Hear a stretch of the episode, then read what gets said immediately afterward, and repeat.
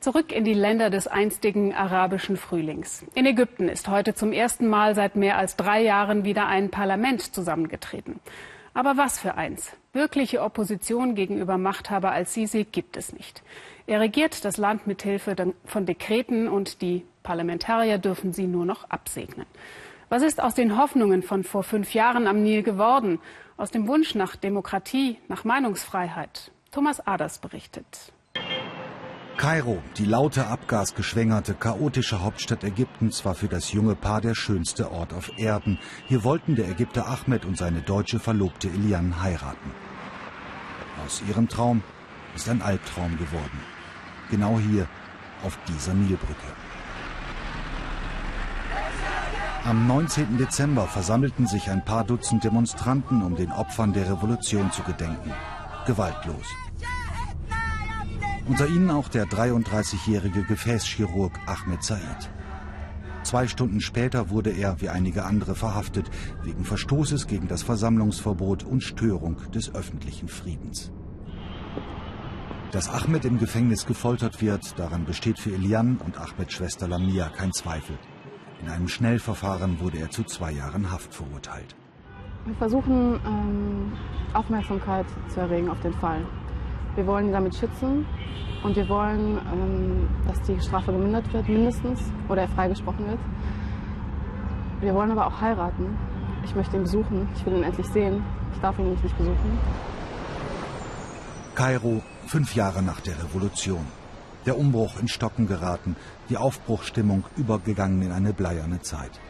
Die Angst vor staatlicher Willkür und brutalen Repressionen ist so verbreitet, dass viele Interviewpartner uns zunächst zusagen, um sich dann verleugnen zu lassen. Nichts geht mehr. Die ehemals glühende Revolutionärin Salma lebt und studiert nicht mehr in Ägypten, sondern in Europa. Nach Kairo kommt sie für ein paar Wochen zurück, um im Deutschen Archäologischen Institut Material für ihre Doktorarbeit zu sammeln. Vor fünf Jahren war sie euphorisch, jetzt ist sie enttäuscht. Die Revolution gibt es nicht mehr. Ich versuche jetzt innerlich zu rebellieren. Ich will mich zuerst mal selbst entwickeln, bevor ich die Gesellschaft und die Realität ändern kann. Um mich zu verändern, will ich mich weiterbilden. Deshalb studiere ich jetzt außerhalb Ägyptens. Dies ist Ägypten. Mit ihrer Werbekampagne über die Schönheit Ägyptens versucht die Regierung, Touristen zu locken und von Anschlägen auf Flugzeuge oder Hotels wie dem in Hogada abzulenken.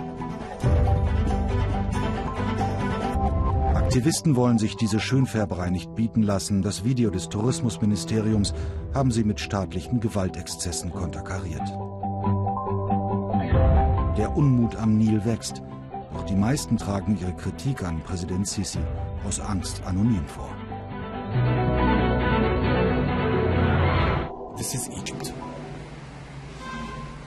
Nur wenige haben den Mut, in die Öffentlichkeit zu gehen, wie Andil, einer der bekanntesten Cartoonisten Ägyptens.